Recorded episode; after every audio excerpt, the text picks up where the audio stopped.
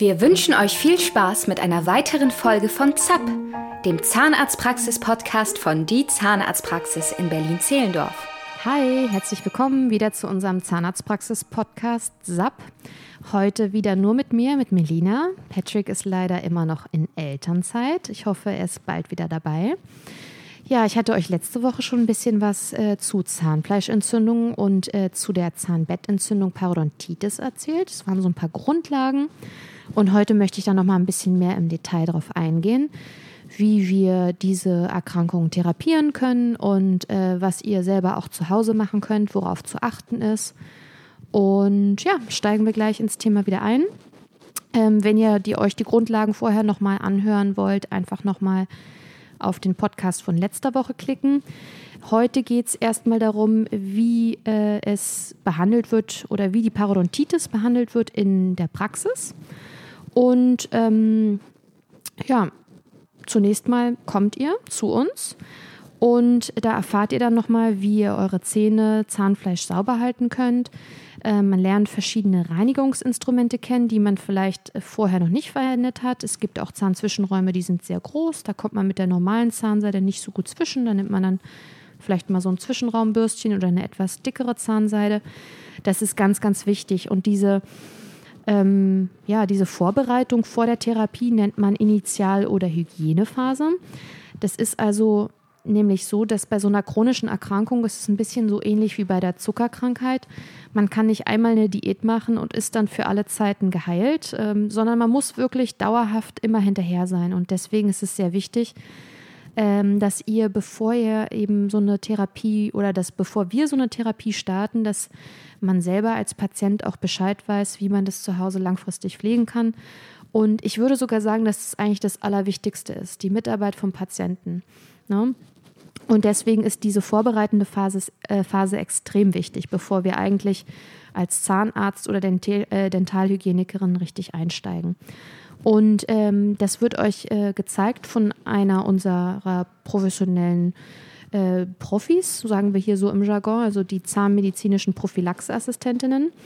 Und ähm, ja, da wird eben erstmal, äh, wenn das jetzt professionell gereinigt wird, der Zahnfleischsaum, also alles, was unterhalb des Zahnfleischsaumes ist, äh, kommt später, aber alles, was oberhalb des Zahnfleischsaumes ist, also sprich weiche Belege und Auflagerungen, werden gereinigt.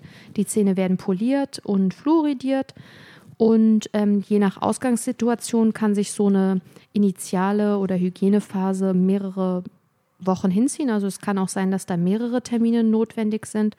Denn es ist ja eben so, wie ich gerade schon gesagt habe, wenn die Mitarbeit noch nicht so ganz optimal ist, dann bringt die eigentliche Therapie später auch nicht so viel.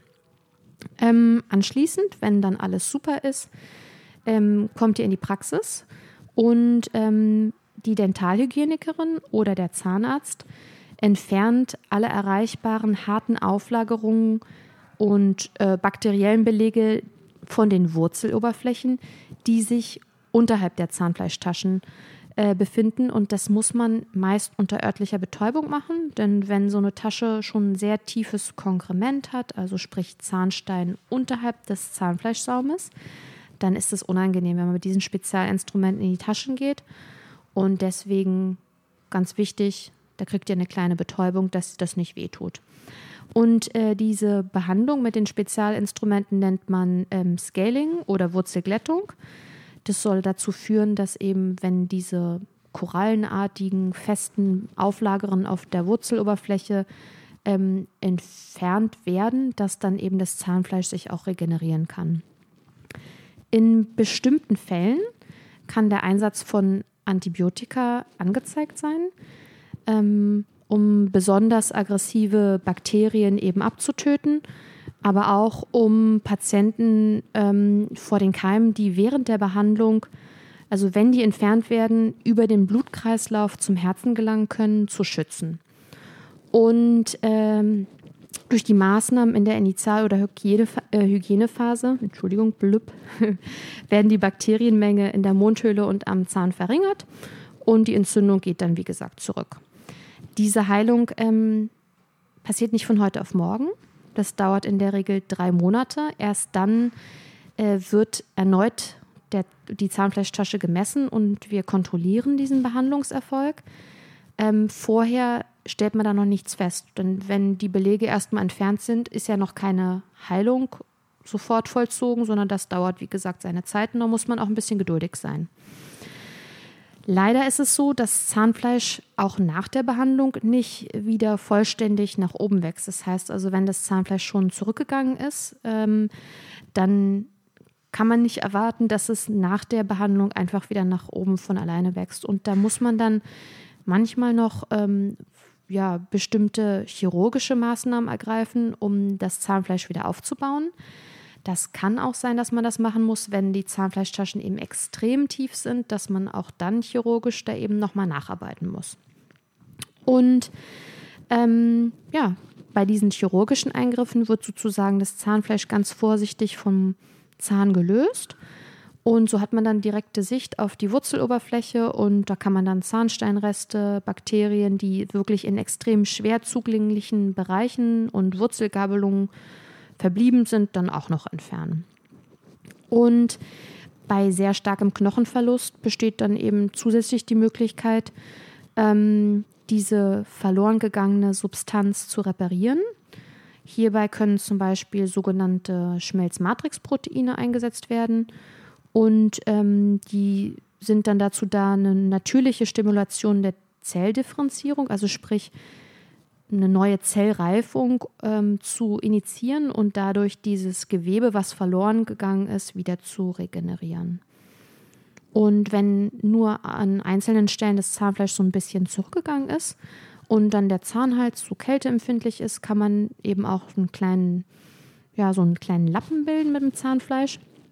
Und der wird dann nach oben verschoben, neu vernäht. Und äh, dadurch ist dann eben die Region, die vorher am Zahnhals frei lag, eben wieder abgedeckt. Und es ist ganz toll, weil das ein relativ ähm, einfacher, kleiner Eingriff ist, ohne ähm, da großartig äh, Folgeprobleme zu haben. Und es sieht eben dann auch danach einfach viel schöner aus, wenn der Zahnhals wieder so abgedeckt ist.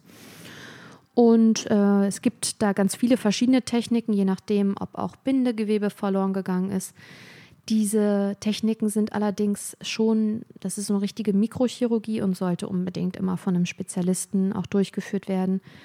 Ähm, denn das ist wirklich so ganz klein, ganz fein und äh, da muss man wirklich ganz viel Erfahrung haben. Ja, und äh, wenn das auch geschafft ist, also sprich auch die tiefsten Zahnfleischtaschen noch chirurgisch therapiert sind, dann ähm, schließt sich die Nachsorge an. Das ist auch nochmal ganz wichtig. Ne? Das hatte ich ja schon gesagt, denn diese chronischen Erkrankungen, die, also die werden euch euer ganzes Leben lang begleiten.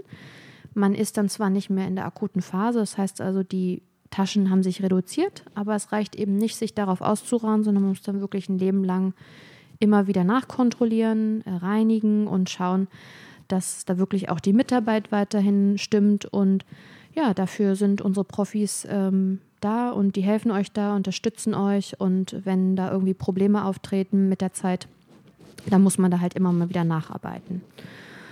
Und die Häufigkeit der Nachsorgetermine richtet sich natürlich einmal nach dem Schweregrad eurer Erkrankung und auch ähm, ja, nach, der individuellen, nach den individuellen Bedürfnissen. Manche Stellen sind eben so schwer zu reinigen, selbst dass es dann wichtig ist, das ab und zu nochmal professionell nachreinigen zu lassen. Sonst kann es halt sein, dass die Erkrankung auch wiederkommt und deswegen lieber Vorsorge als Nachsorge. Gut, das war es eigentlich schon zum Thema. Ich habe natürlich auch wieder einen kleinen Dental Lifehack für euch. Und zwar äh, kann man unterstützend zu dieser ganzen Therapie, die ich euch jetzt erzählt habe, auch die Mundflora wieder aufbauen. Denn die Bakterien spielen und die Mundflora spielt bei dieser Erkrankung eine ganz, ganz wichtige Rolle.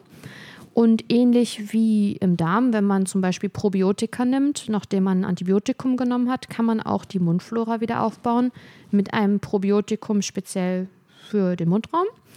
Und äh, dieses Probiotikum nennt sich Lactobacillus reuteri. Dazu gibt es mehrere Studien. Das ist auch also ganz gut erforscht mittlerweile. Und die zeigen eben, dass dieses Probiotikum das Gleichgewicht der Mundflora wiederherstellt und stärkt Und das ist natürlich vor allem bei der Parodontitis eine tolle Geschichte und sehr wichtig, da eben auch darauf zu achten, dass die Mundflora dann auch im Anschluss gesund bleibt. Und ähm, es gibt diese Probiotika als Lutschtabletten. Die kann man einfach sich zweimal täglich auf die Zunge legen, so ein bisschen zergehen lassen nach dem Zähneputzen. Und äh, hilft, wie gesagt, wirklich toll, gerade wenn man eben eine sehr aggressive Form dieser Erkrankung hat. Und ja, gibt es in der Apotheke zu kaufen. Äh, ich nenne jetzt ganz bewusst keinen Namen von irgendeiner Marke, aber lasst euch doch einfach mal beraten von eurer Apothekerin oder noch besser von eurem Zahnarzt. Gut. Ähm, es gibt auf YouTube auch ein Video zu dieser Behandlung. Wenn ihr da Interesse habt, schaut doch mal rein. Äh, und unter YouTube äh, unter die Zahnarztpraxis. Oder ihr folgt uns einfach auf Instagram unter die Zahnarztpraxis Berlin. Vielen Dank, bis nächste Woche. Das war's mit ZAP, dem Zahnarztpraxis-Podcast von Die Zahnarztpraxis. Hast du Fragen? Schreib uns gerne bei Instagram unter die-zahnarztpraxis-berlin. Mehr Informationen über unsere Praxis findest du unter www.berliner-zahnarzt.de. Bis zum nächsten Mal mit einer weiteren Folge von ZAP